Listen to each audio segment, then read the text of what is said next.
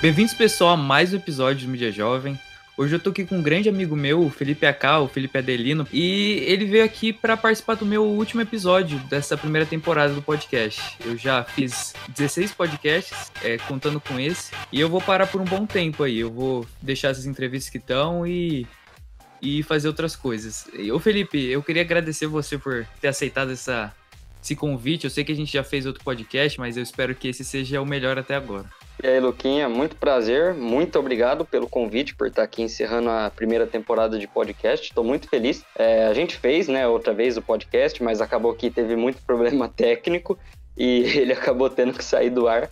Mas com certeza, tipo, a gente vai pegar a experiência daquele e fazer esse aqui ser o melhor. Então, estou muito grato pela participação e vamos aí agregar no que conseguir. Uhum. E para a gente começar, vamos só explicar mais ou menos como que está a sua situação atual, para quem não te conhece hum. muito bem. Você acabou de passar na USP de Direito, né?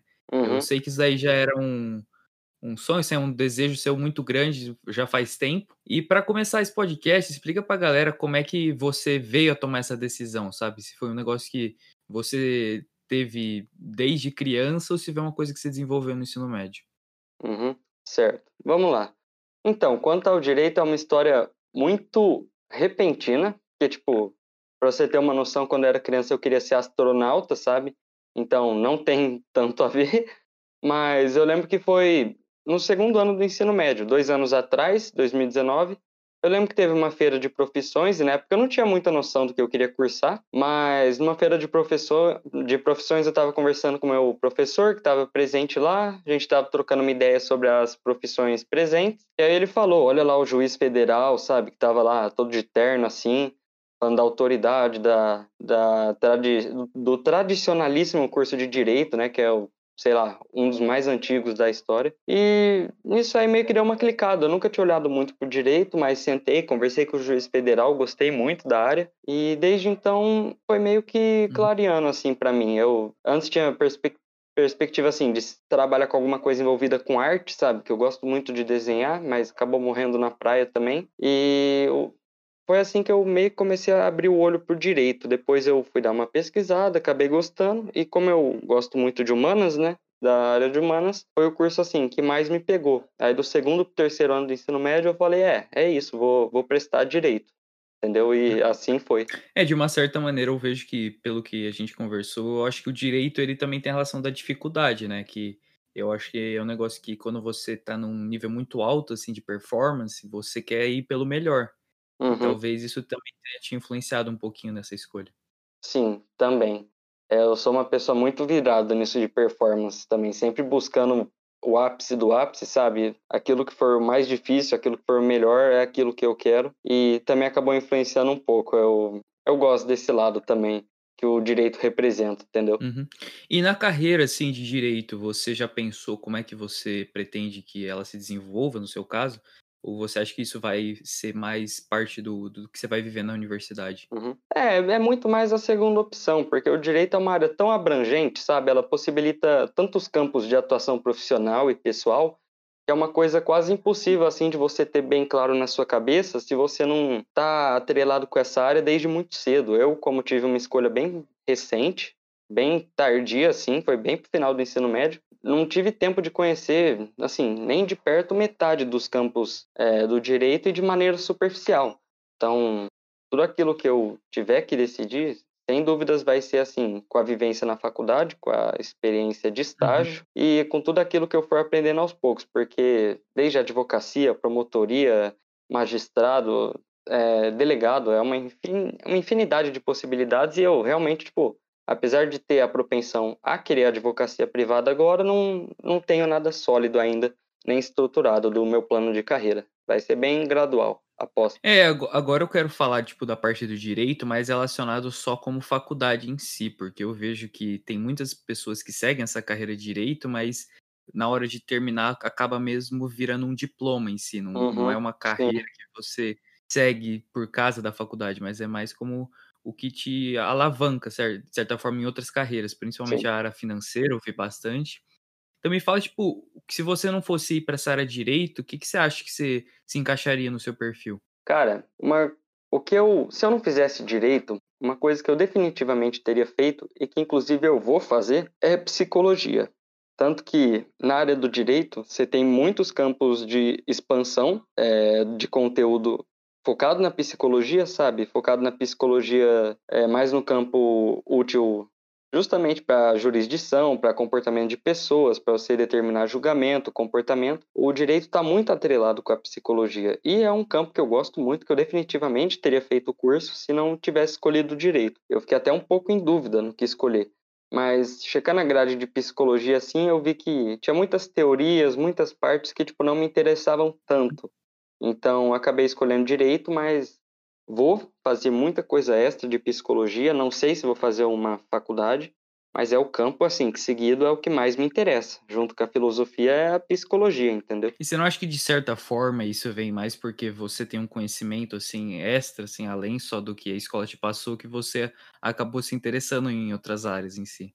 Hum, cara, sem dúvidas. O meu maior diferencial que eu notei é que todo mundo é, ao meu redor, a vida toda, estava preocupado com a escola, sabe? Era aquela conversa de que, que cai na prova de física, química, matemática, e, tipo, eu nunca tive muito olhar para essas coisas. É, eu sempre fiz o que eu tinha que fazer, sempre estudei para a prova, fui e fiz a prova, mas isso não tomava meu tempo em casa, eu não passava todo dia estudando. É, o que eu fiz a vida toda foi, assim, abarcar nesses campos diferentes, né, da espiritualidade, da pessoalidade, da psicologia humana. Ah, faz o que três, quatro anos que eu faço isso e acabou expandindo minhas dimensões para uhum. assim um lado que eu nunca esperaria que é, teria que eu teria alcançado, entendeu? Então, com certeza foi uma coisa que me abriu essas portas para ter tanto interesse por isso desde desde o nono ano mais ou menos. E é o que eu acho que foi o maior diferencial, sim. É, num sentido, eu, eu imagino que não só o que você se fez para se preparar para a prova em si, mas o seu background, né, as coisas que você acabou desenvolvendo extracurricular da escola que acabam definindo se você vai se diferenciar no meio da multidão. Então, é. acho que isso que você falou de fazer várias coisas além da escola e tipo de não esquentar tanto, que eu imagino que tipo seus amigos estavam nessa assim, ah, como é que se tira essas notas, tal, tava nessa ficção e você já está pensando em outras coisas, pensando em estudar coisas que ninguém estava interessado, é uma coisa que faz uhum. diferença. É, Luquinha, em cima disso, cara, é o mais importante, na verdade, porque se você vê, sabe qual que é o pior problema do vestibulando, cara? Não é a escola, não é a matéria, é a cabeça. Todos estão desesperados. Tipo assim, você chega na prova uh, de uma segunda fase de vestibular, tem gente se descabelando. Tipo, você vai falar com teu amigo, cara, tá muito estressado, tá muito nervoso, tá muito ansioso. Na prova, às vezes, o cara tava super bem preparado, estudou muito bem o ano inteiro, mas, sabe, joga a toalha, assim, nas cinco horas de prova, dá branco, fica meia hora sem fazer nada. Eu acho que o meu mais forte nunca foi o meu conteúdo escolar, que eu tenho em grande quantia, mas foi sim essa, esse desenvolvimento da psique, do espírito, entendeu? Que é uma coisa que me dá uma fortaleza muito segura para tudo que eu decidi expandir é, meus conhecimentos. Tipo, na prova eu fiz com uma tranquilidade, sabe? Com uma vontade, assim, de vou pegar essa vaga e não, não teve espaço nenhum para ansiedade, sabe? Foi do primeiro ao último minuto com sangue no olho e preparado assim para todos os desafios que a prova pudesse trazer. Eu acho que isso é o mais importante e infelizmente ninguém, quase ninguém está é, ciente ou preparado para isso, né? Agora, você me falou que essa parte de emocional e a parte da sua mentalidade, né, seu mindset que você entrou na prova, foram que mais definiram, sabe? Foram mais uhum. essencial uhum. para sua entrada na USP. Mas eu imagino que além disso, você também tenha tido uma preparação da matéria em si, alguma coisa que hum. é, fez você é, se manter em dia com o que você precisava entender. Se você pudesse tipo, explicar mais ou menos como é que você acha que funcionava a sua rotina, né? Como é que realmente funcionou, é para você entrar na USP agora, principalmente para quem ainda não, não conseguiu passar na universidade, infelizmente agora, mas vai tentar de novo. Certo. É, o mindset não é só útil para o momento da prova, ele é essencial para o ano inteiro. Você vai se preparar dia após dia para a prova, entende? Então, quando você vai sentar na cadeira e falar, hoje eu vou ter que estudar 5 horas disso, 4 horas disso, vou ter que ver a aula. Se tua cabeça não estiver bem, você pode ter certeza que 80% do que você ouvir vai para o ralo. Eu nunca fui de estudar muito. Inclusive, no terceiro ano, eu fraquejei demais, estudei muito pouco no terceiro ano, muito pouco mesmo, quase nada, mas eu tive uma vida escolar muito constante, no fundamental até o segundo ano do ensino médio. E sempre com vontade, sabe? Sempre com aquele sangue no olho. E assim, a aula que eu visse, o livro que eu lesse, eu ia fixar e eu ia fixar porque sim. Eu nunca fui de fazer muito exercício, né? Como é recomendado. Por exemplo, para matérias de exato, você ter uma uma resolução prática, tá sempre fazendo questões. Eu sempre fui muito de fixar conceito. Não sei como que isso vai encaixar para quem está ouvindo aí é vestibulando. Mas a teoria é o que eu sempre fiz. Eu sempre li teoria, reli a teoria, reli de novo, reli a quarta vez, a quinta vez e reli a sexta. Decorava tudo que tinha para decorar. Eu lembro de uma prova de ciências do oitavo ano que eu decorei da primeira à última palavra, 17 páginas de um capítulo. Eu lembro até que era de sistema nervoso. Ah, e no meio da prova, eu, como eu só decorei, eu não tinha nem estudado, né? Eu ficava procurando na mente assim as páginas e ficava falando os parágrafos mentalmente para lembrar onde é que estava a resposta. Foi, acho que foi uma das experiências mais insanas da minha vida.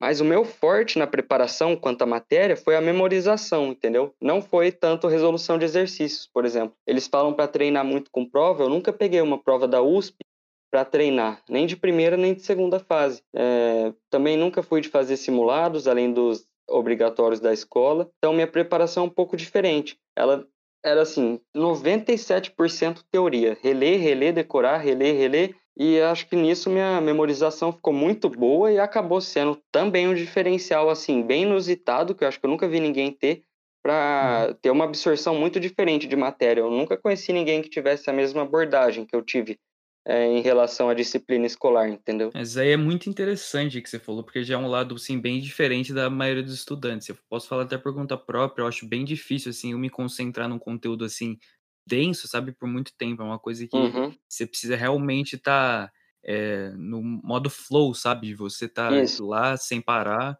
e estar tá dedicado, como você falou, sangue no olho. Talvez é, não é todo mundo que é natural para ter isso. Eu imagino que tipo, até você tem um pouco de dificuldade de estar tá mantendo essa consistência, mas é, de certa forma isso já vem enraizado em você. Uhum. É, é muito difícil, né?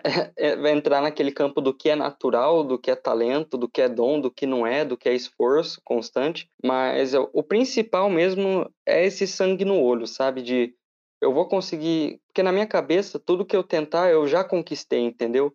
Eu sempre tive no meu uhum. peito uma certeza que eu ia entrar na USP. Tipo, meio que não tinha a possibilidade de chegar ao dia da lista. Eu nunca me imaginei eu não vendo o meu nome ali. Foi uma é uma visualização muito forte que eu tenho com o sucesso. E eu não sei se interfere alguma coisa, como está em alta hoje, né? Muita gente falando de lei da atração, de pensamento positivo. Não sei, sinceramente, o que isso altera na estrutura da realidade, mas é uma coisa que eu tenho meio que inata. Eu sempre tive esse olhar de tipo, como assim eu não vou vencer? Não existe essa possibilidade. Acho que esse sangue no olho que me permitiu estar tá sempre nesse flow que você fala, de estar tá com aquele sangue no olho, de conseguir decorar um capítulo inteiro de um livro para a prova e foda-se, entendeu? Não me importo com nada, não me importa que o professor fala que tem que treinar com exercício, não me importa que o professor fala que só ler teoria não adianta, porque eu decidi que adianta para mim, então eu vou fazer. É só isso. É, uhum. é assim que eu penso. É, isso de certa forma é um, é um jeito assim bem. É, como eu posso dizer? Um jeito bem útil, né? De você de você passar nas provas e realmente, tipo, conquistar o que você quer, mas às vezes isso pode até gerar um desequilíbrio, né, das outras partes da sua vida. Eu imagino que não seja tão fácil você manter a constância só nos estudos e manter, por exemplo, sua vida mais é, social, sabe? Você continuar se divertindo sem você ter uma estratégia em si, sabe? É uma coisa que uhum. você consiga balancear as duas partes. Tipo, se pudesse explicar mais ou menos como é que você pensa que é, você consegue manter o equilíbrio dessas duas coisas, de você estar tá estudando o dia inteiro, de você estar tá realmente é, querendo ser o melhor no que você pode na hora que você consegue, na hora que você tem. E na parte mais de você aproveitar, sei lá, a sua parte mais jovem, assim, se é que você me entende. Uhum. Cara, é, é bem tranquilo isso. Eu penso assim: se você vestibulando diz que não tem tempo para sair sexta-feira, sei lá, das sete da noite à meia-noite, se você não tem tempo, porque vai atrapalhar teus estudos, é, eu sinto muito, mas você está fazendo uma cagada muito grande sua vida de estudos. Porque como que do domingo até as sete da sexta-feira você não estudou, não se programou o suficiente para conseguir sair só um período da sexta-noite, entendeu? Acho que se você não está conseguindo encaixar a tua vida social, que a minha é perfeita, assim, tenho interação com os meus amigos normalmente, todo dia converso no WhatsApp bastante com eles, estou é, sempre à disposição, saio com eles, saio uma, duas vezes na semana, encaixa perfeitamente, entendeu? Sem atrapalhar nada do meu cronograma. Então, eu acho que se você não, não consegue encaixar, é porque você está fazendo as tuas obrigações ou de um jeito bem preguiçoso ou com muito pouca eficiência, fazendo aquela coisa bem, ah, não consigo, sabe? Vai arrastando a tarde inteira e você não acaba, e você vai ver outro dia.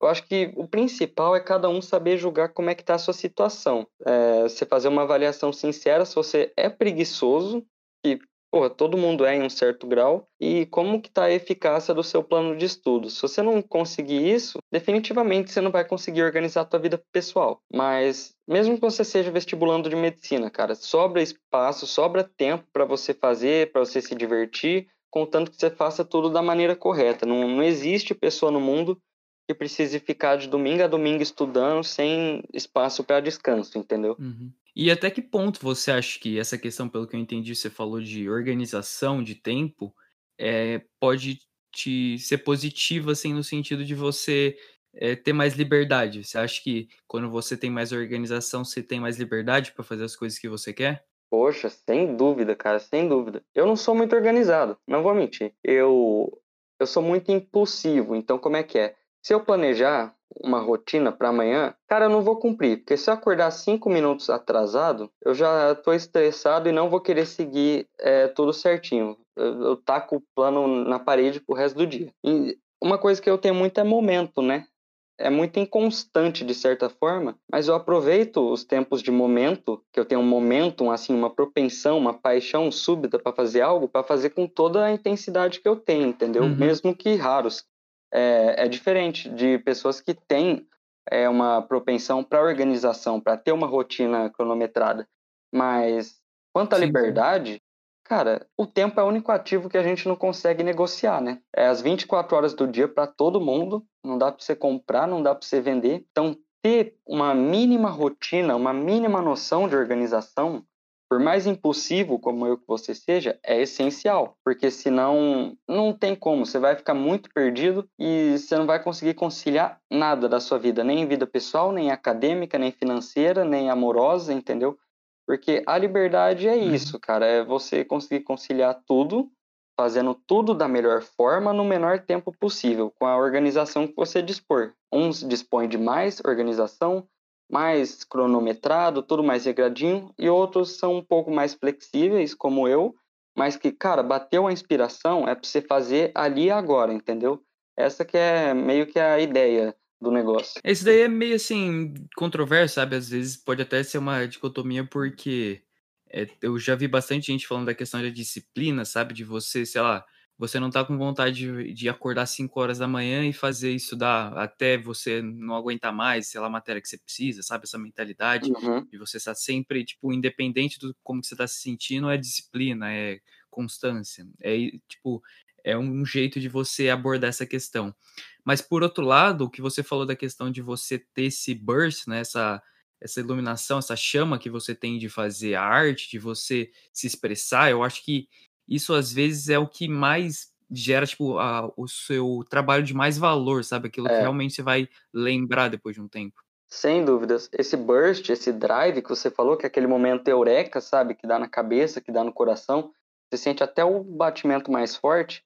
É uma coisa que muitas pessoas têm, pessoas desse tipo, né? Do meu tipo de personalidade, de temperamento, assim, mais coléricas, elas têm mas justamente pelo discurso preponderante de hoje ser esse da disciplina, de fazer, de fazer, de fazer, que não está errado, disciplina é essencial, mas há disciplinas e há disciplinas, né? É aí que nos meandros de cada uma acaba dando BO. Só que quem tem esse drive, tem essa explosão súbita de inspiração, tem que aproveitar esse momento, porque tudo que eu faço de melhor é nesses momentos. Quando eu vou escrever o capítulo de um livro, é nesses momentos que ele sai de uma vez, sabe? Sem parar para uhum. apagar uma palavra quando eu vou fazer um poema. Pode, pode ter 10 estrofes, 15. É nesse momento que eu faço poema em 5 minutos, nem paro para ler direito, a hora que eu vejo tá maravilhoso, foi o melhor que eu já fiz. É tudo nesses momentos. Para quem tem esse esse burst, é, é uma coisa que você tem que aproveitar porque é de onde vai sair a maior pérola que você consegue fazer na tua rotina, entendeu? Eu tava até vendo uma, uma TED Talk esses dias que fala dessa questão de criatividade relacionado com a parte de procrastinação, sabe? De certa forma, Uhum, você você não tá, tipo, sempre fazendo a mesma coisa, sei lá, mantendo essa disciplina né, que a gente tava falando, de certa sim, forma isso meio que libera a criatividade. Você tem sim, mais tempo para pensar, você não tá toda hora só naquela mesma é, instância de sempre estar tá fazendo a mesma coisa. Mas, por outro lado, eu imagino que uma coisa que eu percebi bastante é que quando você não enfrenta, tipo, aquele dragão do caos, né, que é a coisa que tá realmente, tipo, te incomodando, você não é livre, sabe? Você realmente vai, você vai tentar ser criativo, só que aquilo vai estar tá do teu lado te apurrinhando. Uhum. Então tem uma certa, tipo, um, certo balanço que você tem que encontrar entre, tipo, manter essa propensidade para sempre estar tá fazendo o que você precisa e deixando sua criatividade te controlar também. Sim, porque, cara, é... Aristóteles, Platão, na Grécia Antiga, não tinha aquele conceito do ócio produtivo, que o trabalho manual ficava para os escravos, né? É... E toda atividade intelectual era dos, arist... dos aristocratas. E o que, que eles faziam o dia inteiro? Nada. Eles sentavam na praça pública, na ágora, ficavam debatendo política e filosofia o dia inteiro e não trabalhavam nada.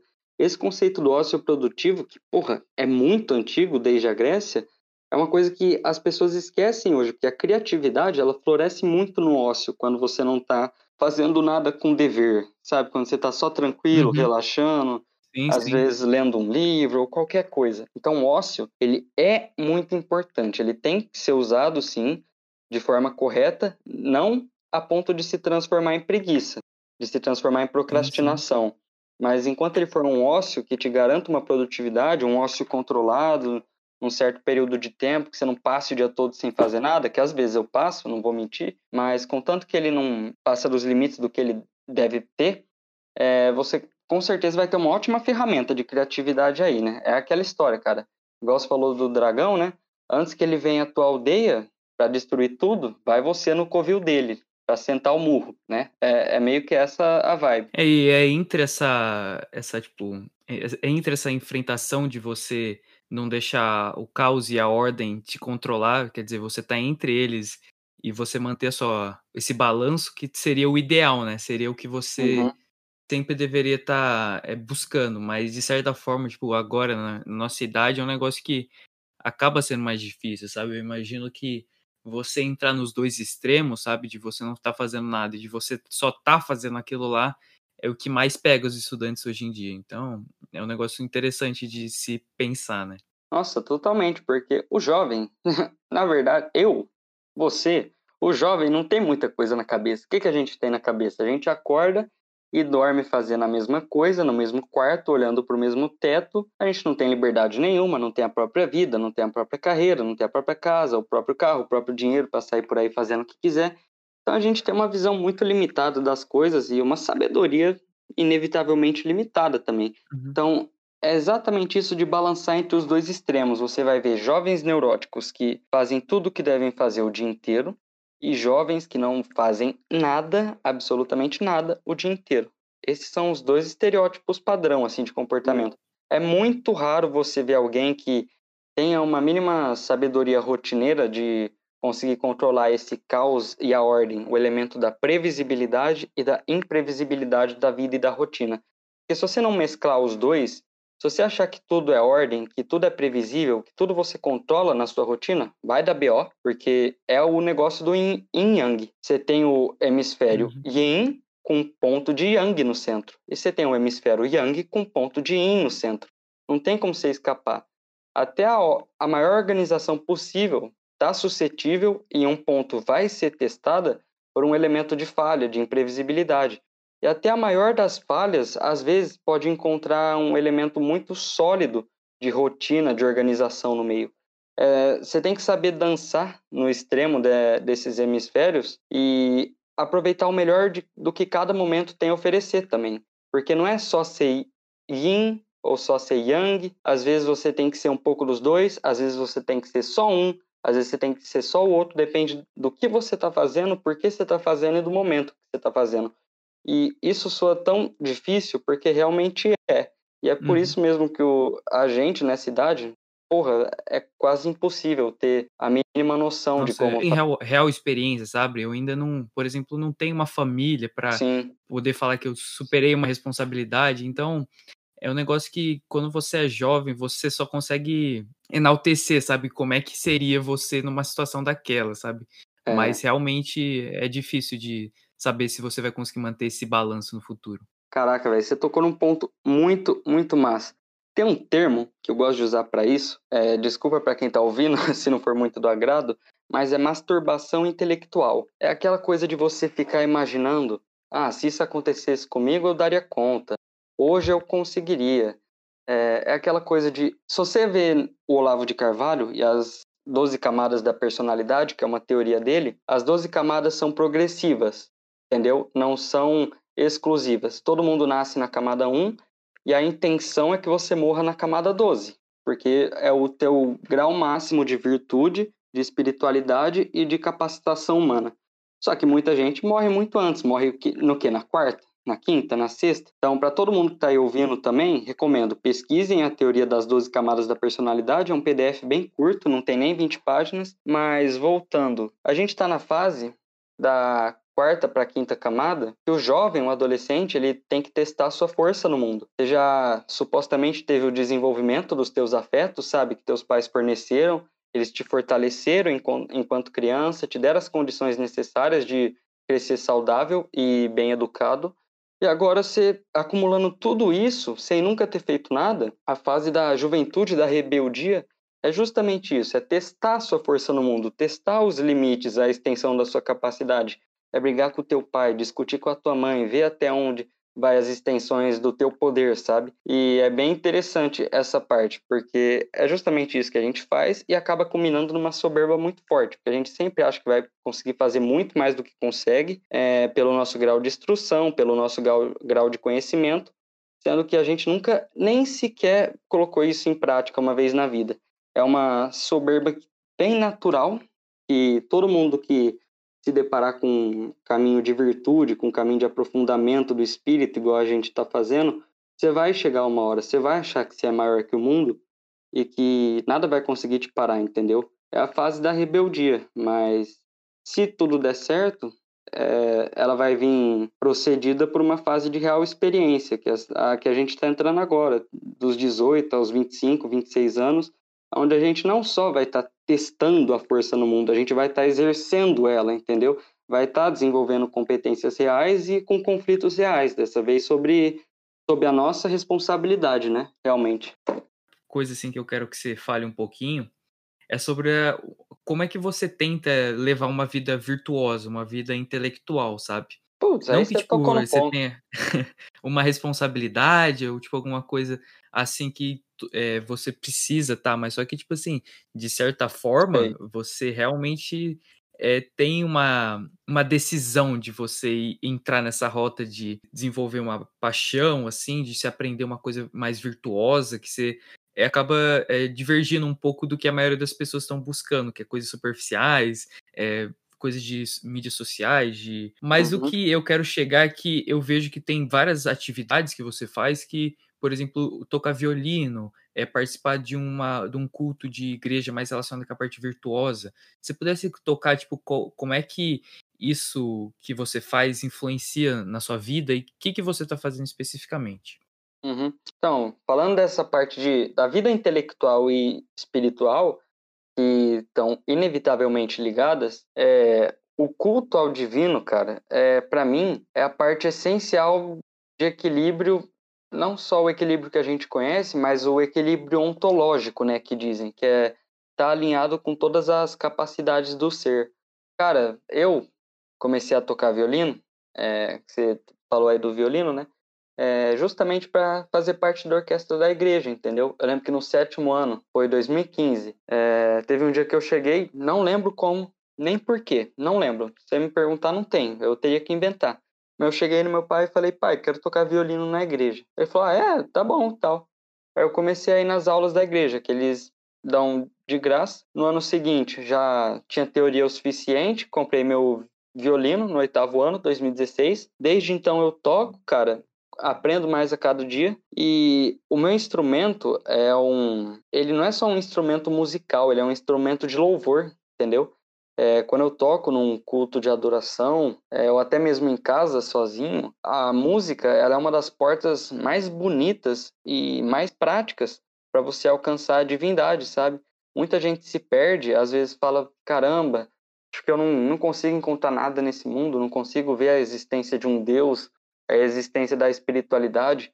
Quando você concentra a tua energia na música, mas numa música boa, não quero entrar aqui em mérito de música boa ou ruim, mas há músicas que elevam a sua alma e há músicas que não. Há músicas que pregam valores muito que te desviam do caminho certo, entendeu? A verdade é essa. Não tem problema nenhum em ouvir, se você estiver ciente do que ela faça com você. Igual fumar, né? Tá lá na caixinha direto a imagem do pulmão preto, mas a música é a porta principal que eu vejo hoje, para mim, para conseguir entrar em contato com a divindade. Quando você toca um instrumento de um hino da igreja, por exemplo, você consegue sentir um movimento interno no peito, uma coisa diferente, e você entra num estado de adoração, igual, por exemplo, São Tomás de Aquino descrevia.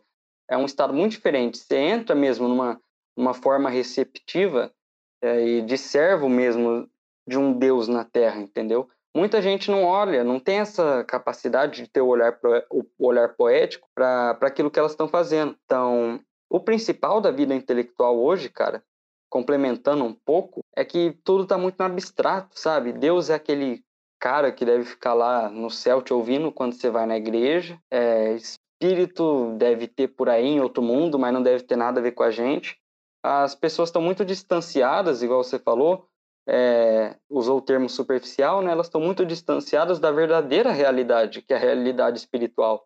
A matéria só sobrepõe isso. Então, distanciando disso, é o principal motivo de estar tá tudo tão caótico quanto está hoje. Ninguém, as pessoas nunca estiveram tão perdidas, sabe? Mesmo na Idade Média, que era, porra, era guerra, era morte, era peste, era fome, é, as pessoas tinham um olhar para o espírito, mesmo que por uma motivação um pouco errática, que é a motivação do medo, né, era um pouco diferente, mas elas, mesmo uma sociedade considerada não desenvolvida, eles tiveram um olhar muito importante para o espírito antigamente, que todo mundo perdeu hoje, sabe? É, o principal da vida intelectual hoje é você saber conectar os mundos. Não existe matéria ou espírito, é matéria e espírito. Quanto você não conseguir no seu dia a dia, por exemplo, meditar sobre aquilo que você está fazendo, se você não conseguir responder uma pessoa pensando no espírito que está por trás daquele corpo, por trás daquele olho, você não vai conseguir levar uma verdadeira vida espiritual.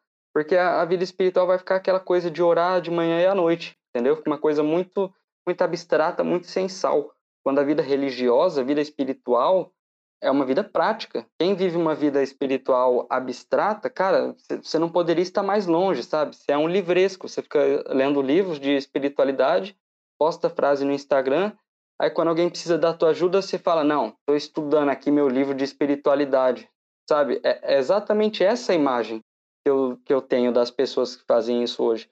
Não existe uma vida de virtude, que é o que você perguntou, né? Como se manter em contato com a virtude, sem você ter um, sem você ser um modelo é, de cultuador para Deus. E como é que você cultua Deus? Não é só ajoelhando de manhã e à noite, que ao longo do dia inteiro você não está disposto a servir o teu próximo. Porque todo mundo hoje ama quem? Ama as crianças na África. É a coisa mais linda do mundo você compartilhar nos teus stories aquilo de, ai, que compartilhe para doar um real para as crianças com fome na África. Pô, que imagem. Pô, tá certo, é bom. Mas não é para parar por aí. Amar o próximo, cara, é amar a tua mãe que está do teu lado, tua irmã, teu amigo que te pede ajuda, por mais chato que ele seja. É, dar esmola pro mendigo que está te pedindo, entendeu? É, ajudar quem precisa de ajuda, é, a viúva, a grávida, o órfão. Essa é a verdadeira religião. É assim que você mantém uma vida intelectual e espiritual. É na prática, no dia a dia, ponderando a cada minuto o que eu vou falar para essa pessoa como eu vou agir com essa pessoa, o que eu tenho que dar para ela, o que Deus, na imagem dela, na imagem divina dessa pessoa que está na minha frente, quer receber de mim, sabe? É, é assim que você conecta as duas realidades da, da existência, a matéria e o espírito, sem ficar aquela coisa muito espiritual é, de escritório, que fica trancado o dia inteiro, não ajuda ninguém, é um ranzinza, não é nada útil e fica aí falando que estuda sobre espiritualidade, entendeu? Uhum. Ô Felipe, é, eu entendi muito bem o seu ponto, principalmente na parte que você tocou da pessoa que realmente não coloca em prática né, o que ela fala.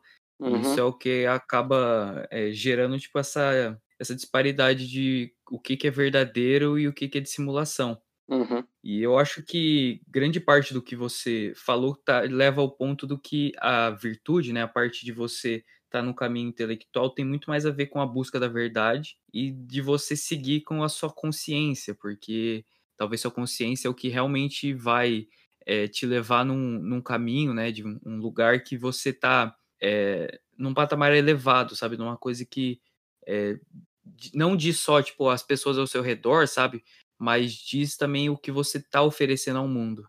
Eu acho que talvez a gente tenha entrado um pouquinho em um, uns detalhes mais, como é que eu posso dizer? É, uns detalhes que não, não referem só as pessoas que estão escutando, né, uhum. né? Tipo, a gente pode falar umas coisas que são mais superficiais nesse sentido, mas, tipo, você pessoalmente tá colocando é, isso em prática em, em, vários sentidos, mas você falou do violino.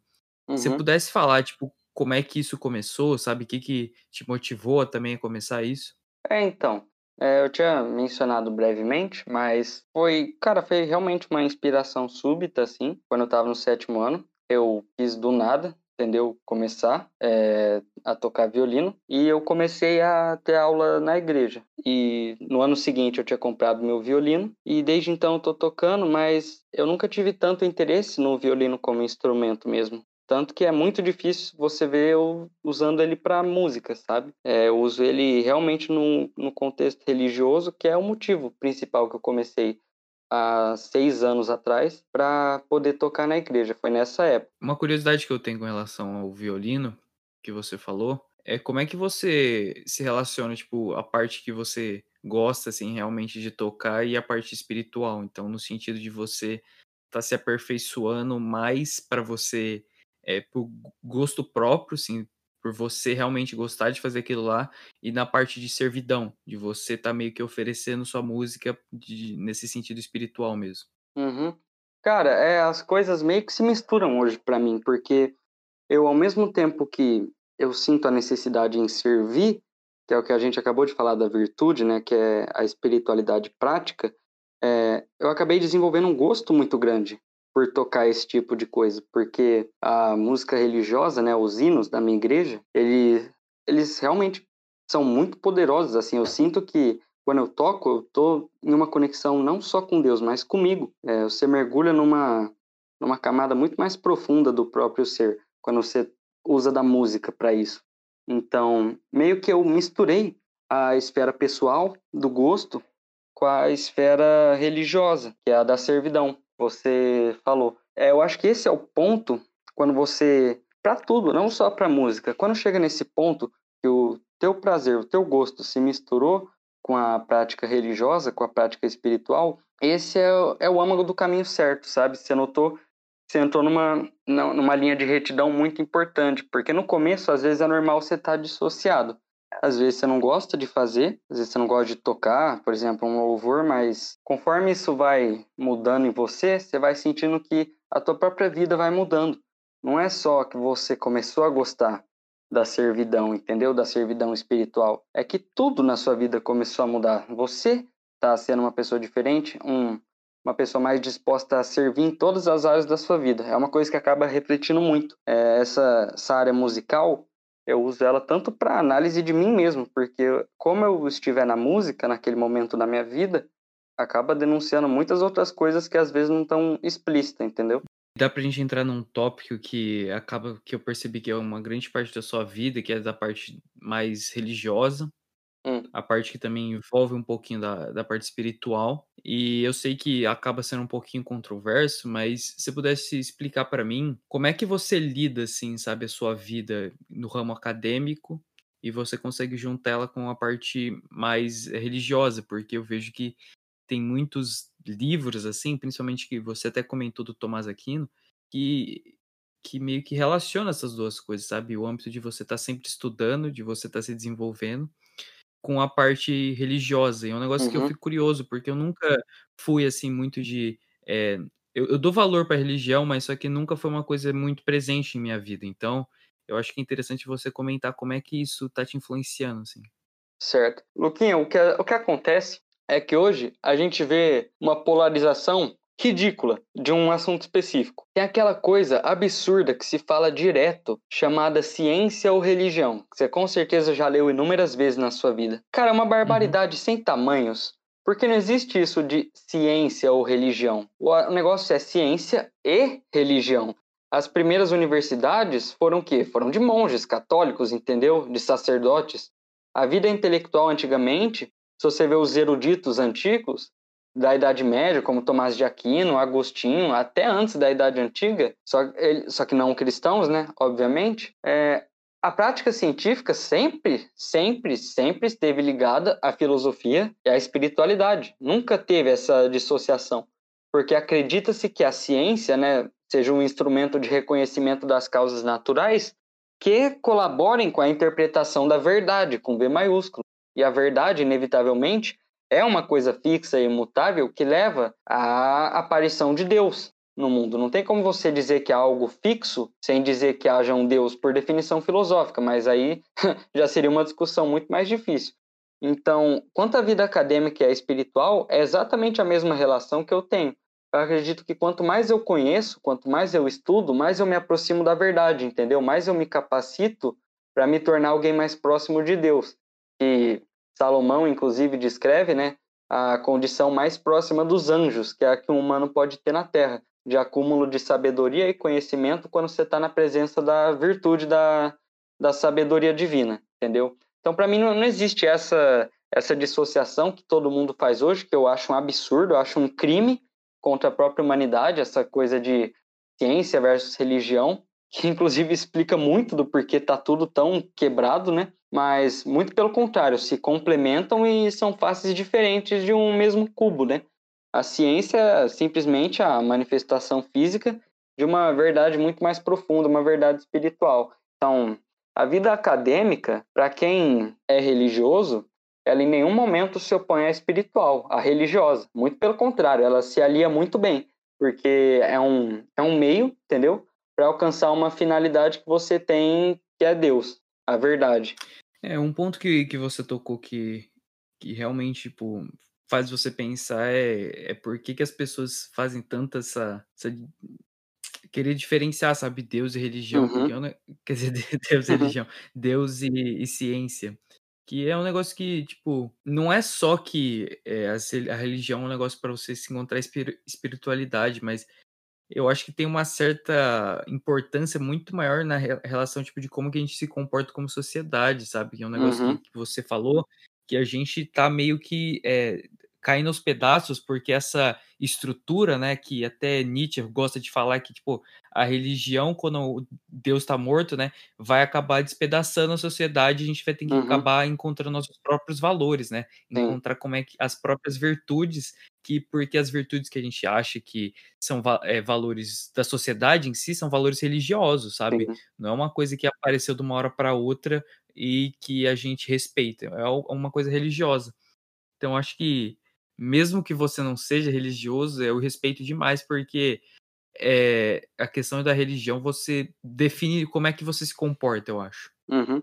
É, Luquinha, tipo, tem muitos estudos infindos, mas vou falar rapidinho de um bem específico, é, que mostra que, cara, inevitavelmente, as sociedades que tinham uma vida pautada na religião, como a sociedade ocidental, ocidental hoje, o mundo ocidental inteiro, da Europa, da Europa ocidental para cá, até as Américas, é todo pautado é, no cristianismo. Todo o capitalismo que a gente conhece hoje, né, como gostam de dizer, toda a democracia, como é conhecida hoje, a república, as constituições são todas pautadas em valores cristãos. Então, quando você tenta dissociar uma coisa da outra, isso na verdade revela muito mais do seu desconhecimento, entendeu, da história, do que qualquer outra coisa, porque não existe sociedade que não se paute em alguns valores. Você precisa construir uma estrutura de nação, um projeto de governo, de Estado, de educação, que tenha base em alguma coisa. O que acontece é que aqui no Ocidente a base é o cristianismo. Mas se não for o cristianismo, vai ser outra coisa, como é a lei da Sharia lá para os islâmicos, no mundo oriental, entendeu? Que, né, dispensando polêmicas, tem, tem muitos pontos bem complicados de você falar. Então, não tem como fazer essa dissociação de Deus e ciência, porque se você acredita em Deus, inevitavelmente você vai entender a ciência como a manifestação de tudo que o que ele criou. Então, as pessoas não estão sabendo de forma alguma interpretar a realidade como ela é, sabe? É só um monte de briga de Facebook sem noção, mas ninguém está entendendo como é que a coisa realmente funciona, que é que está por baixo. Porque a religião é um pilar é, de toda a nação, dita valores e cada uma é apoiada em uma, mas uma vai ter, é inevitável. As sociedades ditas ateias, assim, comprovadamente, né, historicamente, caíram muito mais fácil, porque esse caos é, de valores, esse esse caos, essa ausência de um, de um pilar forte para você olhar, para você ter fundação, coloca um estado de anarquia, tanto no, na nação como na mente das pessoas, que é impossível você ter uma sociedade próspera. A humanidade precisa de alguma coisa, de alguma referência para olhar, entendeu? Então, inevitavelmente, essas nações que não conheceram um pilar muito forte de valores as nações tribais também da antiguidade, cara, caíram muito mais fácil do que aquelas que tinham uma referência muito clara. Inclusive as nações é, de cultura monogâmica, de vida sexual monogâmica, de ter um parceiro só, ter filhos com ele, essa estrutura familiar, comprovadamente também, né, estrutura dos séculos, foram as que alcançaram o que o pesquisador chamou de auge da produtividade, entendeu? o pico foi, foi esse, enquanto as sociedades que eram bem mais liberais, com bem mais ausência desses valores rígidos, tipo, que permitiam muitos casamentos, uma vida sexual deliberada, tiveram um declínio muito rápido e foram à extinção. É isso que a gente consegue ver numa análise antropológica da coisa. E onde que você pegou essas informações, só para eu me situar? Ah, sim. Depois eu, eu não vou lembrar o nome do pesquisador, mas eu posso enviar depois, infelizmente, para quem tá ouvindo aí é difícil, mas tem uma página no Instagram que chama Contra os Acadêmicos, que não é bem o que o título sugere, mas uhum. é uma página muito boa, recomendo. Lá tem, se procurar, tem essa publicação do áudio da produtividade sexual. É de um, de um estudioso estrangeiro, não lembro de qual país, mas muito respeitado. Muito bom é, a análise do livro dele, entendeu? Então, para você concluir esse ponto, o que, que você ia falar? Cara, eu ia dizer, voltando bem para o começo, a vida acadêmica e a religiosa em nenhum momento destoam, muito pelo contrário, se você tiver a visão certa, a espiritualidade, a ciência, a prática do dia a dia, o academicismo, o estudo, tudo isso pode ajudar muito mais na tua formação de ser do que atrapalhar, entendeu? Então não tem por que você escolher uma coisa ou outra. Escolha uma coisa e a outra. É sempre trocar. A maioria das coisas que a gente tem que fazer é trocar os ous pelos es. Assim a gente consegue conciliar muito melhor e rumar bem mais tranquilo para os nossos objetivos. É a única coisa que você tipo tem que saber onde procurar verdade, né?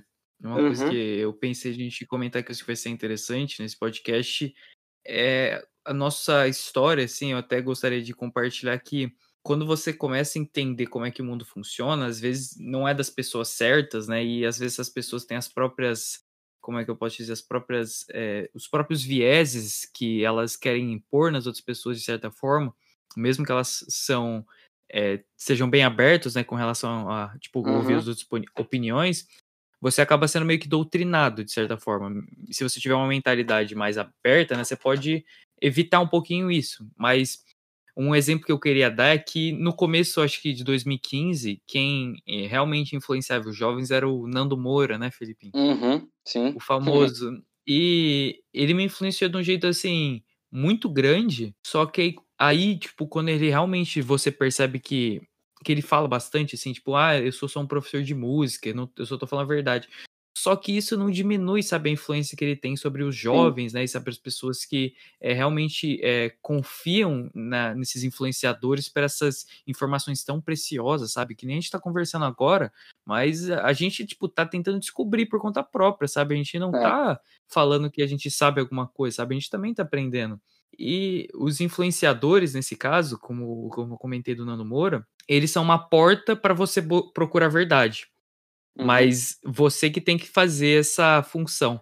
E a Bíblia, que, que eu acho que é onde mais é sagrado, assim, você procura informação, é, eu imagino que seja, tipo, o máximo que você pode é, conseguir chegar, assim, de, de procura da verdade.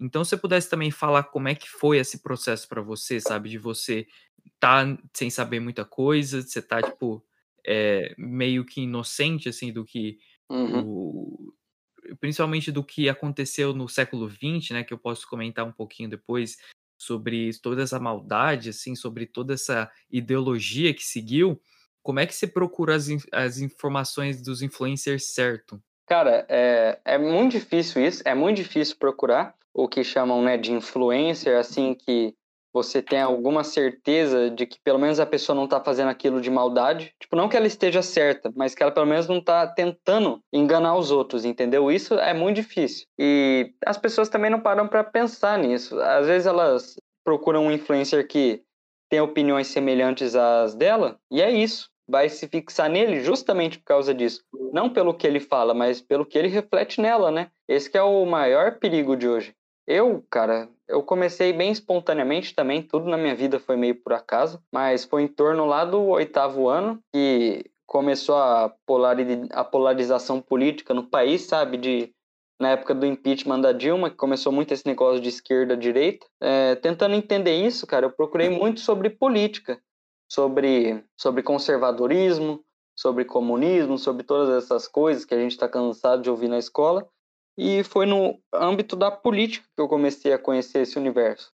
Só que, conhecendo mais o conservadorismo, é, eu comecei a entender que se trata muito mais de algo interno do que externo. O conservadorismo por si só é a ausência de ideologia, entendeu? É o ceticismo político, que foi a, a ideia que eu mais consegui me identificar, o conservadorismo. Inclusive, que você falou, com o Nando Moura, né? O canal dele foi um dos que eu achei, tem muitos documentários bons lá, comecei a ver e assim eu fui começando a me aprofundar devagarzinho, começar a entender o que estava se passando no mundo e daí para frente eu comecei a ter um pouco mais de criticismo naquilo que eu sigo. Eu comecei a me perguntar: será que o que esse cara realmente está falando é verdade? Por quê? Vou dar uma pesquisada. Que bibliografia confiável tem sobre isso? O que, é que a Bíblia fala sobre isso? Igual você falou. Que a partir do momento que você é o cristão, você toma a Bíblia como ponto irrefutável de qualquer natureza.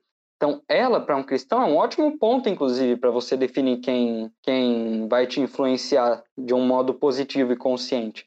Se tiver ali ela na mão para ver o que ela diz, se ver se isso está em consonância com o que a, o que a pessoa que você está ouvindo fala, é muito mais fácil você criar um, um filtro de quem seguir quem não seguir. Eu uso muito isso também, que é o principal hoje, entendeu? Então você quer dizer que, tipo, o seu filtro para você encontrar quais são as pessoas certas para você escutar se relaciona na no quão próximo eles ao que eles estão falando se aproxima do que a Bíblia fala. Sim, que seria a verdade, né? Mas claro que isso eu estou falando nesse campo filosófico, nesse campo existencial. Tem pessoas que, por exemplo, não tem nada a ver com Bíblia, mas mesmo assim eu sigo por outros motivos, né? Às vezes para aprender sobre direito mesmo, sobre bolsa de valores, isso aí são coisas além. Aí não tem nada a ver, não uhum. quero nem saber os valores da pessoa, né? Me interessa só a capacitação dela para aquele assunto. É, tipo, no, no, seu caso, eu imagino que essa procura da verdade se relaciona mais por causa da. num lado mais religioso, até porque é, quando você tá aberto, sabe, as possibilidades, você não tem um filtro, sabe, em si, Sim. porque só procurar verdade pela verdade não, não te leva é, a ser uma pessoa melhor, sabe? Você não, uhum. não coloca aquilo lá em prática. É, e é, é, difícil você denominar o que é verdade, então... No é, final acaba caindo um negócio... naquela, naquele relativismo, né? De todo mundo, ah, o que é verdade? Toda verdade é relativa. Então, inevitavelmente, você vai ter que ter uma verdade objetiva para sua vida, porque senão você não tem no que se pautar. Tudo é verdade, tudo é mentira e você não existe, entendeu? Tua consciência oscila nesse meio e você não sabe o que você vai fazer. Você não tem um caminho reto para seguir, não tem virtudes certas a seguir, entendeu? Tudo isso aqui vira um jogo enorme de libertinagem que você pode fazer o que você quiser, da forma que quiser, sem se preocupar com nada e não vai ter problema nenhum. Então isso é muito perigoso. Esse negócio de mente aberta é um termo que eu aviso as pessoas para tomar muito cuidado, sabe? Porque tratam como se fosse uma maravilha ter mente aberta, mas uma coisa aberta pode passar o que quiser, né? A ideia não é essa.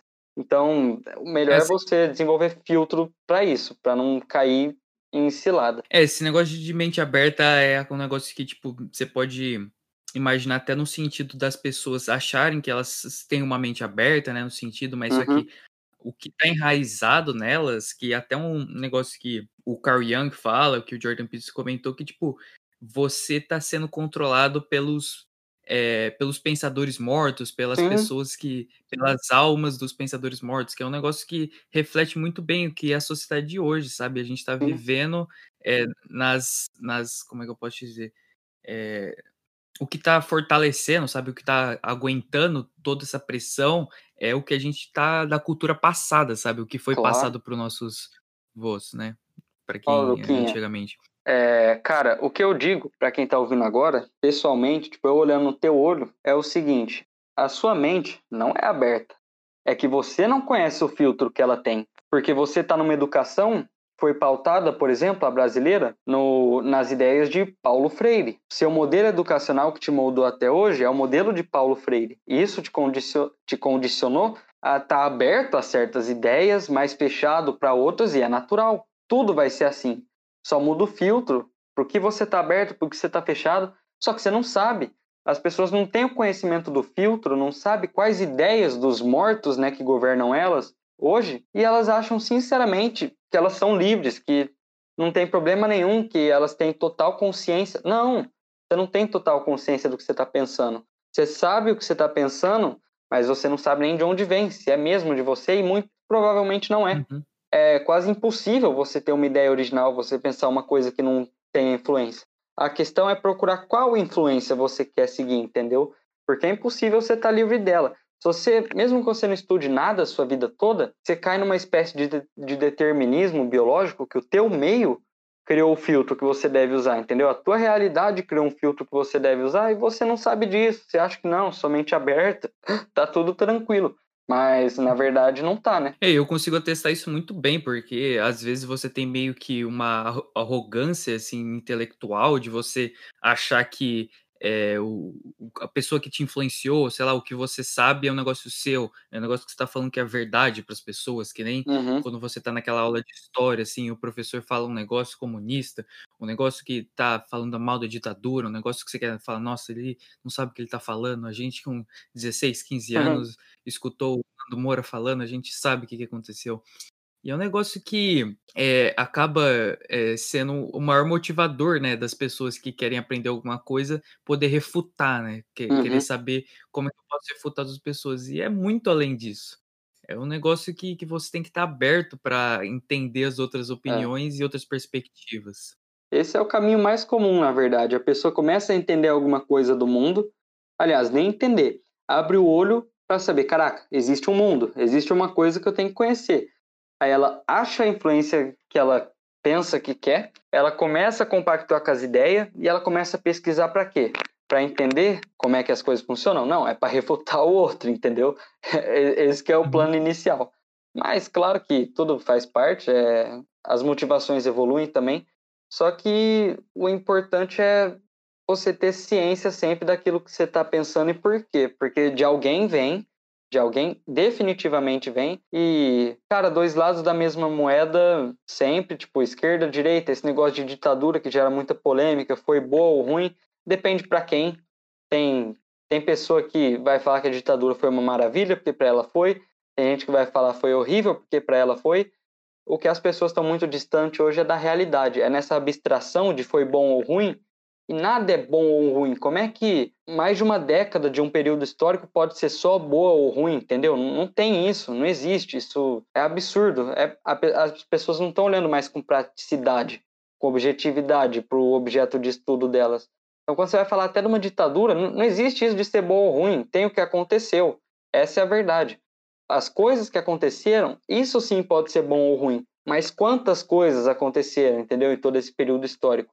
Então, as pessoas têm que ter mais dimensão prática disso. Para a ditadura não ser um nome que está na tua cabeça, você pode classificar como bom ou ruim.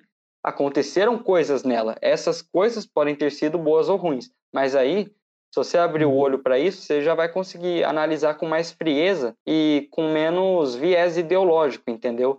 É, esse, esse tipo de situação. Agora falando mais do âmbito que você do- da sua situação, você vai estar entrando agora na, na USP, né? E eu acredito que essa divergência assim, de opiniões tende um pouquinho mais para um lado, né? E eu imagino que a você já tenha sido com as, com as armas da, da, da verdade, as, as Uhum. armas que você aprendeu com todos os seus anos de, de livro, de leituras. E se você pudesse falar, tipo, como é que você tá de expectativa para você quando você entrar lá, sabe? O que, que você acha que a sua rotina vai ser? Você acha que você vai estar conseguindo manter essa consistência, assim, de estar sempre aprendendo uma coisa nova? Ou você vai estar é, enraizado nas mesmas crenças? Eu acho que mais do que nunca eu vou mudar. Eu acho que o eu que vai sair de 2021 vai ter mudado mais do que eu mudei ao longo dos outros 18 anos de história, entendeu? Porque é aquela coisa. Eu acho que finalmente eu vou sair do livresco, do abstrato e ir para um campo de batalha de verdade, de testar as convicções. Porque inevitavelmente, é, eu já notei, é, a maioria da faculdade, né, dos membros da faculdade, tem uma é, seguem ideias mais de esquerda, assim, no espectro político e eu acabo discordando, né, por ser conservador. Então acho que mais do que nunca é, eu vou estar imerso dia e noite, sabe, é, nessa dialética, nesse constante confronto de tipo o que eu penso, o que ele pensa, porque ele pensa, porque eu penso, se eu penso mesmo, se ele pensa mesmo, será que isso é verdade, será que está errado? Então as expectativas são assim, mudança, é, não tem outra coisa, porque eu não estou indo lá para refutar ninguém, entendeu? Não estou indo lá para apontar o dedo na cara e falar se está errado. Também não estou indo lá de mente Uhum. aberta, não estou indo lá para ouvir tudo, porque eu sei que a maioria das coisas que qualquer pessoa na vida vai falar vai estar errada. Eu, você, a maioria das coisas que a gente fala está errada.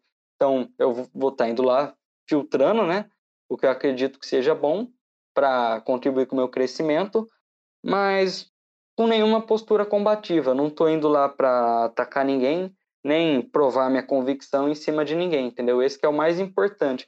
Eu acho que esse, na verdade, é o significado de mente aberta que as pessoas queriam trazer, mas acaba não soando bem assim, sabe? É, o negócio que você falou que eu gostei muito, principalmente da, da gente não saber muito, né? E da, da gente estar bem ciente do que, que as outras pessoas talvez tentem impor em nós, mas é mais relacionado ao falar deles próprios, né? Uhum. E eu acho que o autoconhecimento é a palavra-chave para a gente conseguir entender como é que é essa, essa meio que essa morte, né, esse Zeitgeist da que você acaba tendo na universidade, de que Sim. você acaba se conhecendo mais. Uma coisa que é, ressoa bastante comigo no, no Jordan Peterson que ele falou, numa regra dele, que é ele não fala as coisas que fazem ele sentir fraco.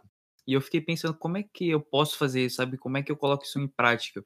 E eu percebi que, tipo, as coisas que fazem você se sentir fraco é aquelas ideias que você tem, mas você não sabe por que, que você tá falando aquilo lá. É que a gente tinha Uhum. voltado, sabe? As, as ideias dos, dos poetas mortos, as ideias das pessoas sim. que, é, não, que você acha que são suas, mas não fazem parte de você. E é bem aquilo que eu falei, é autoconhecimento e você morrer, sabe? Você é, tá aberto para você renascer na faculdade ou tipo em qualquer momento da sua vida. Sim, cara, é, é essencial tudo isso que você falou. Tipo, não, não tem nem o que tirar, nem o que acrescentar. É, é o olhar mais importante que você tem que ter para a realidade mesmo. As pessoas estão muito no abstrato, estão muito perdidas, e o mais importante é olhar para a situação concreta. Inevitavelmente, ter esse zeitgeist, ter essa renascença estilo Fênix aí todo dia, mas sempre ciente, né? Não, não é mente aberta nem mente fechada. É tudo uma estrutura da realidade que você tem que conhecer devagar, é, com muita consciência do que está acontecendo, saber que tem gente que vai querer impor coisa em você, por maldade mesmo, saber que tem gente que não tem certeza e mesmo assim vai falar como se tivesse. Então, esse negócio que você falou de não dizer aquilo que demonstre fraqueza é muito importante. É, tem um livro que eu tô lendo que chama A Vida Intelectual, que é um dos melhores que eu já li. Ele tem uma parte Sério que você dedicada... tá lendo isso daí? Tô, tô. Muito bom. Nossa, É, eu tô eu querendo já- ler isso daí faz tempo. É, ele, é- cara, é muito bom, é muito bom mesmo. Tem uma parte que ele fala do silêncio que é essencial. Diz que você mede a sabedoria de uma pessoa pela extensão daquilo que não foi dito, entendeu? E isso, assim, complementa exatamente o que você falou. Cara, não fala o que você não sabe, entendeu? Deixa as pessoas pensarem que você é idiota. Porque se você falar, elas vão ter certeza que você é idiota. É exatamente essa a estratégia. E todo mundo sai falando e emitindo opinião, às vezes nem por maldade, mas por prática mesmo, tá conversando, vai soltando. Só que isso no longo prazo te enfraquece, porque você se torna uma pessoa que não tem muita veracidade naquilo que se fala, não tem muita consistência, não tem confiabilidade. Por exemplo, na hora de procurar um conselho, você, sabe que a pessoa solta opiniões lá. Tem dia que ela vai falar uma coisa, tem dia que ela vai falar outra. É essa pessoa que você vai procurar para te dar um conselho importante, entendeu? Ou é alguém que você sabe que tem ciência daquilo que está falando e fala apenas aquilo que ela imagina estar certo, sabe? Depois de um processo longo de reconhecimento. É, é, é isso que trata essa questão de não falar aquilo que te deixa fraco. Você tem que saber o que dizer na hora certa, né? E usar o silêncio da melhor forma possível. Cara, não sabe? Não fala. A coisa mais linda a se dizer hoje, que todo mundo esqueceu, é eu não sei. Ah, mas e esse político ou outro político? Não sei. O que, que você pensa sobre isso? Não sei, entendeu? Ao invés de ficar dando opiniões soltas por aí. É, eu, tipo assim, por um bom tempo, eu tava, assim, bem engajado na política do Brasil, qualquer outra política, e, de certa forma, eu tinha essa sensação, assim, que eu não tava, eu tava falando uma coisa que não era, tipo, eu não sabia que eu tava falando. Tipo, essa uhum. é a uhum. verdade. É, eu tava normal. falando um negócio porque eu escutei em outro lugar. E aí, quando eu percebi que eu tava falando isso, eu falei, não, eu não posso conseguir seguir assim. Tipo, tem até uma, uma, é, uma coisa que o Carl Jung fala bastante, que é, tipo, a integração do, da sua personalidade, que, que a uhum. gente até tinha falado no, no podcast que, que eu tirei antes, que é você estar tá integrado com o que você pensa e o que você age. Uhum. E se uhum. você não tá, não tá integrado, sabe? Se tem uma disparidade entre essas duas coisas, você automaticamente vai estar, tá, tipo, é, vulnerável para as pessoas que querem te criticar, sabe? Porque elas vão estar tá criticando uma coisa, sei lá, elas falam você, ah, você não sabe o que está falando, aí você fica, tipo, todo, é, sei lá, é, arrogante, falando, não, uhum. ela tá falando uma ideia que não é minha, é uma ideia que eu li num livro, a minha ideia é uma coisa diferente, é uma coisa que eu não vou contar para eles, sabe? É uhum. É meio que uma coisa que não te faz bem. Não faz, cara. É, é muito importante isso. A personalidade é justamente isso, entendeu? E hoje falta muita personalidade. A gente não reconhece, mas é muito difícil você ter alguma coisa que você reconheceu no mundo exterior através dos sentidos, e ao invés de tornar isso para o mundo exterior de novo, que é a famosa opinião, que é ouvir já falar, internalizar, entender o conceito que está por trás, ver a compatibilidade com a tua consciência, entendeu? Tomar proveito, tomar propriedade de tudo isso que você absorveu, agora sob a ótica da tua personalidade, então emitir para o mundo. Esse processo extenso e que é, é impossível de você chegar por lógica, a não ser por estudo, entendeu? Ninguém consegue fazer. Até para quem sabe é uma coisa difícil no dia a dia. Imagina para quem não tem ideia de como funciona assim, né? É, eu imagino que tipo esse livro que você tá lendo lá do, do caminho da como é que chama mesmo? A vida é, intelectual. A vida intelectual. Uhum, vida intelectual. Eu acho que ele talvez retrate dessa parte que você falou que é uma coisa que é assim, é, se você conseguisse tirar uma coisa desse podcast, né? As pessoas gostam de falar assim, se tivesse uma coisa que é que não seja tão arrogante que você não, é, não consiga, tipo, imaginar outras opiniões, de você não consiga é, formular a sua com esse tempo, assim, de você uhum. realmente é, tomar um tempo para imaginar, é, entender outras opiniões e formular a sua própria, sabe? Mesmo que é. não seja original, mas é uma coisa que você realmente acredita. Sim. Ninguém vai, ninguém para para sentar para entender um assunto sabendo o que A fala, o que B fala e o que eu penso sobre, depois de entender A e B, como que eu processo isso e como que isso parece para mim. É uma coisa que, se, igual você falou, se tem que tirar algo disso tudo, tire isso, tira a consciência da informação, de não ficar remetindo tudo que você ouve. Tenha um processo de internalização, de apropriação dos conceitos, e você fazendo isso, você vai conquistar uma certa humildade, você vai se distanciar daquela soberba intelectual a soberba intelectual é o que mais se afasta da intelectualidade, porque ela só revela que a pessoa uhum. acha que está muito esperta, acha que está muito sábia, porque está lendo muito, mas ela leu, leu, leu e não entendeu nada, não internalizou nada, entendeu? Não trouxe aquilo para a personalidade, para o caráter dela. Então, a humildade ela anda par a par com a sabedoria e toda essa arrogância intelectual só vai te distanciar, principalmente acadêmicos, cara. Você conhece acadêmicos famosíssimos que leram mil livros mas o cara é um babaca, entendeu? É, uhum. não tem sabedoria de vida nenhuma, não tem mansidão, não tem amor nenhum.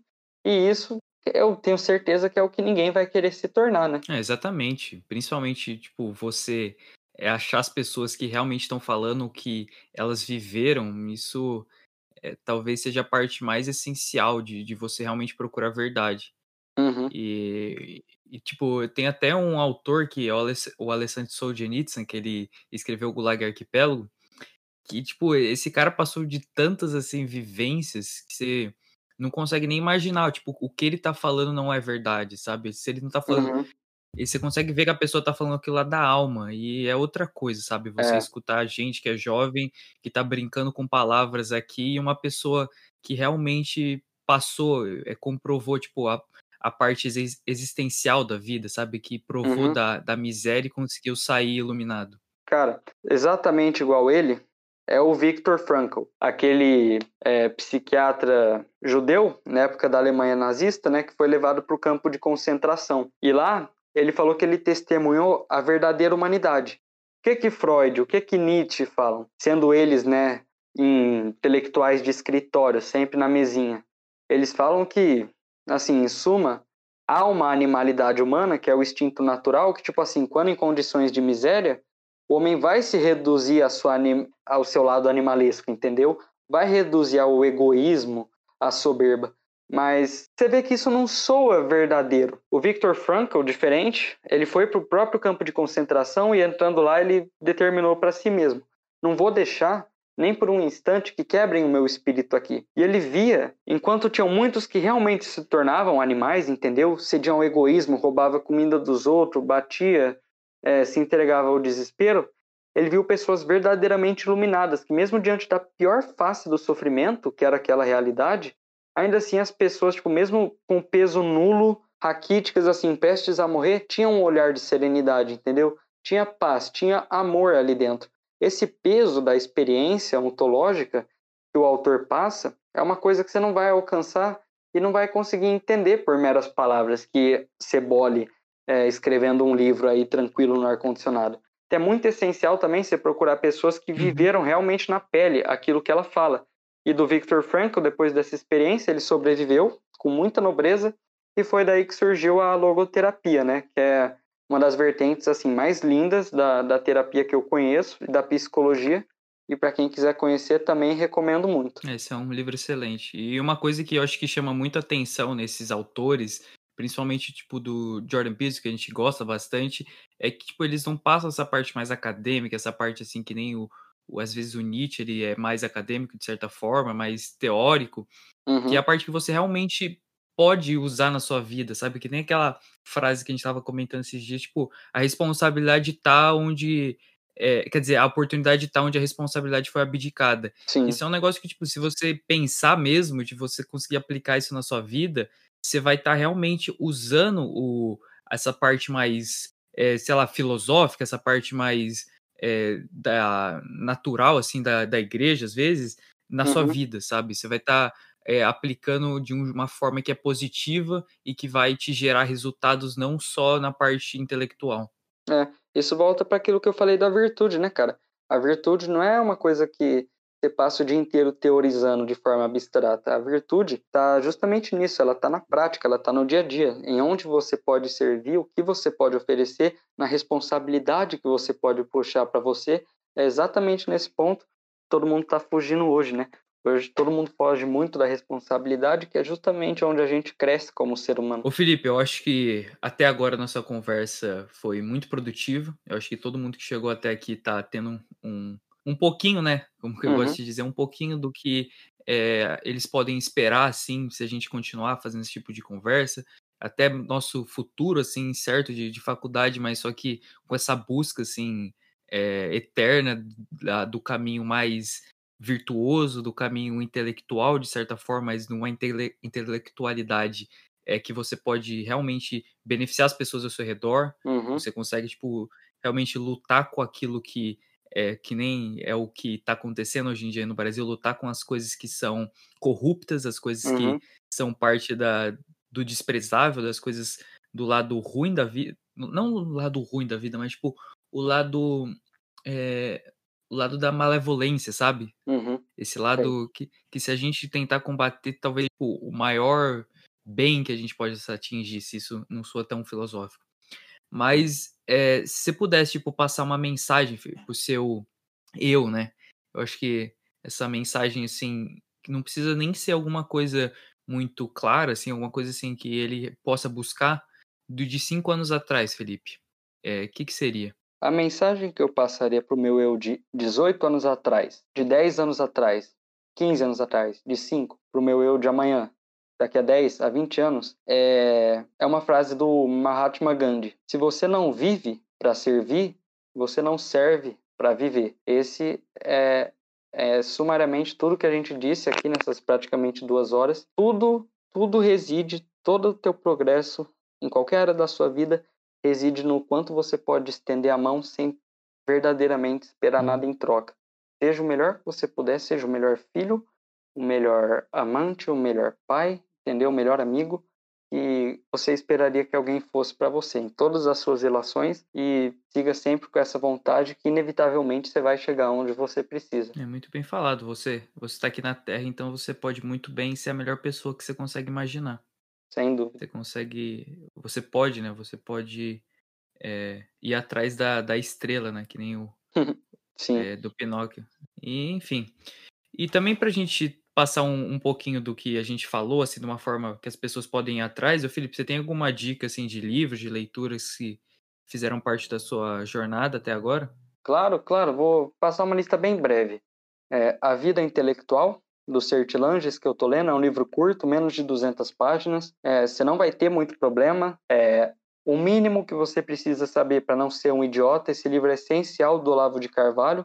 Por quê? Porque é uma coletânea dos artigos jornalísticos dele, né? Então, abrange todas as áreas, abrange a área filosófica, a área pessoal, a área mental, espiritual, política.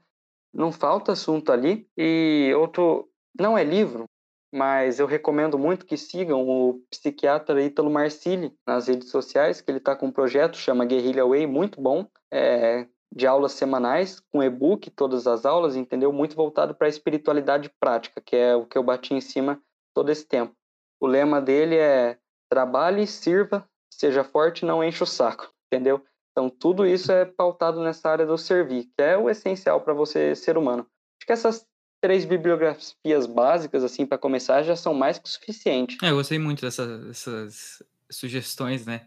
E uhum. eu acho que tá mais do que necessário para quem, tipo, chegou até aqui, pro sortudo que passou essas duas horas com essa conversa com a gente. Sim. E e eu acho que, tipo, a minha mensagem final, assim, já que esse é o último episódio, assim, do meu. O último episódio dessa temporada, né? Eu vou comentar um pouquinho depois sobre como é que eu acho que esse podcast vai seguir, mas para quem realmente tá me apoiando, para quem realmente gosta desse, do que eu faço, eu acho que a mensagem é você se dedicar a si mesmo, sabe? Você é, ir atrás das coisas que você gosta, realmente não ter medo de fazer aquilo que você sente que é um chamado seu. É, um, é uma coisa que você não sabe onde que você vai chegar. Eu realmente, tipo, não tinha a menor ideia que, tipo, depois de 16 episódios eu ia estar aqui, eu conheci pessoas, assim, fenomenais. Eu fiz amizades durante esse podcast. E eu até me conectei com as pessoas, assim, que eu já era amigo, mas eu consegui conhecê-las de uma forma totalmente inusitada, né? Uma forma bem melhor do que acontece no dia a dia. Uhum. E é isso. Eu, eu quero agradecer, Felipe, você por ter aceitado essa responsabilidade, né, de ser o último dos meus convidados. E se tiver alguma mensagem também para algum pai, para familiar, para algum tio, avô, uhum. à vontade.